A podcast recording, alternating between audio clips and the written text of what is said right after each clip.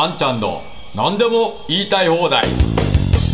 皆さんこんにちは。あんちゃんこと安藤博です。本日もあんちゃんの何でも言いたい放題ということでお話をしていきたいと思いますえ今日は、えー、上場企業に求められている四半期決算についてお話をしたいと思いますけれども、もう25日の金曜日に配信されているニュースで、四半期決算の任意化を検討して、えー、そして適時開示を充実させるという金融庁の案が検討されていると、まあ、そういうことが報道をされました。金融庁は25日に金融審議会、首相の諮問機関の作業部会で、四半期ごとに上場企業に求めている業績の開示について、将来的に決算単身の任意化を検討するとの案を提示したということで、えー、まあこの四半期決算の見直しというのは、これ総理の公約に入っておりまして、まあこれは絶対やるべきだと。で四半期決算というのは要するに3ヶ月に一遍決算をして、えー、そして数字を公表するという仕組みですけれどもこれが義務化されてるんで上場企業とかものすごい事務負担かかってるんですよね。要するに経理担当者は3ヶ月ごとに決算やらなきゃいけない。で、3ヶ月ごとに報告書を書かなきゃいけないっていうことで、えー、ものすごい負担になっていました。なので、まあそういうことがあって、企業の事務負担軽減が狙いで、えー、企業が重要情報をその都度配信する、発信する適時開示を充実させると。まあそういう方向で検討されているということです。ただまあ当面は、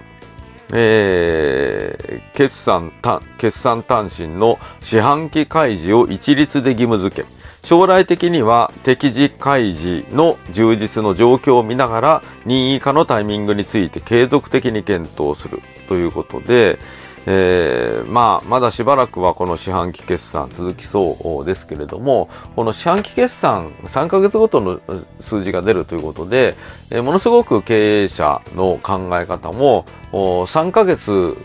に必ずこう業績を上げなきゃいけないという話になってくるので、えー、短期的にとにかく稼げる事業しかやれないと、まあ、そういう欠点が以前から指摘をされておりましたし、私もあの国会議員でいる時にですね、関係連とかは、この四半期決算の廃止ということを要望で挙げてきておられました。まあ、これは本当その通りだなと思いますし、まあ、かつてのように半期のね、えー、6ヶ月ごとの報告というのは、まあ、これはやった方がいいと思いますけれども、四半期までやると、これはちょっとやりすぎだろうと思います。えー、そして、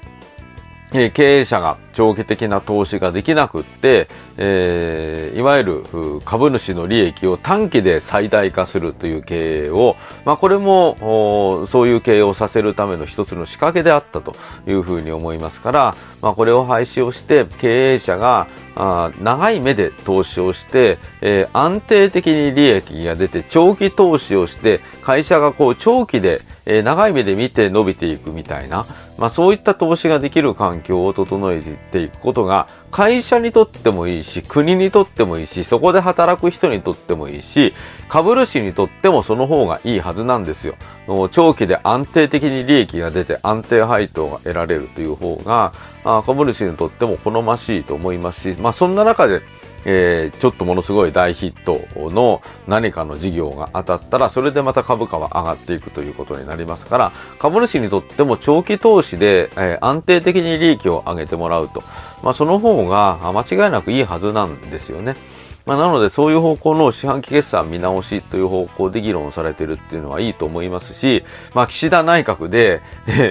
え、岸田さんがもともと掲げていた公約は、ことごとくなんか骨抜きというかなんか方向転換というか、あ全然違う方向に行っているんですけれども、この四半期決算の見直しだけは、まあなんとかもともと言っていた通りのですね、えー、方向になりそうで、まあこれも経済界がそういう要望を出し、要望を出していたから、まあやりやすかったのかもしれませんけれども、まあせめてこのぐらいはちゃんと当初の公約通りにですね、やっていただきたいというふうに思います。はい。ということで、本日もご覧くださいましてありがとうございました。いや、今日はこの収録をする前に、サッカーのワールドカップで、えー、日本対コスタリカの試合がありまして、えー、ね、あの、前の試合でドイツに勝ったから、まあ、コスト、コスタリカに負けることはないだろうと思ったら、まさかの敗戦で、まあ、一気に予選リーグ突破が難しくなったと、まあ、そんな状況になっていますけれども、まあ、引き続き、日本代表には頑張っていただきたいと思います。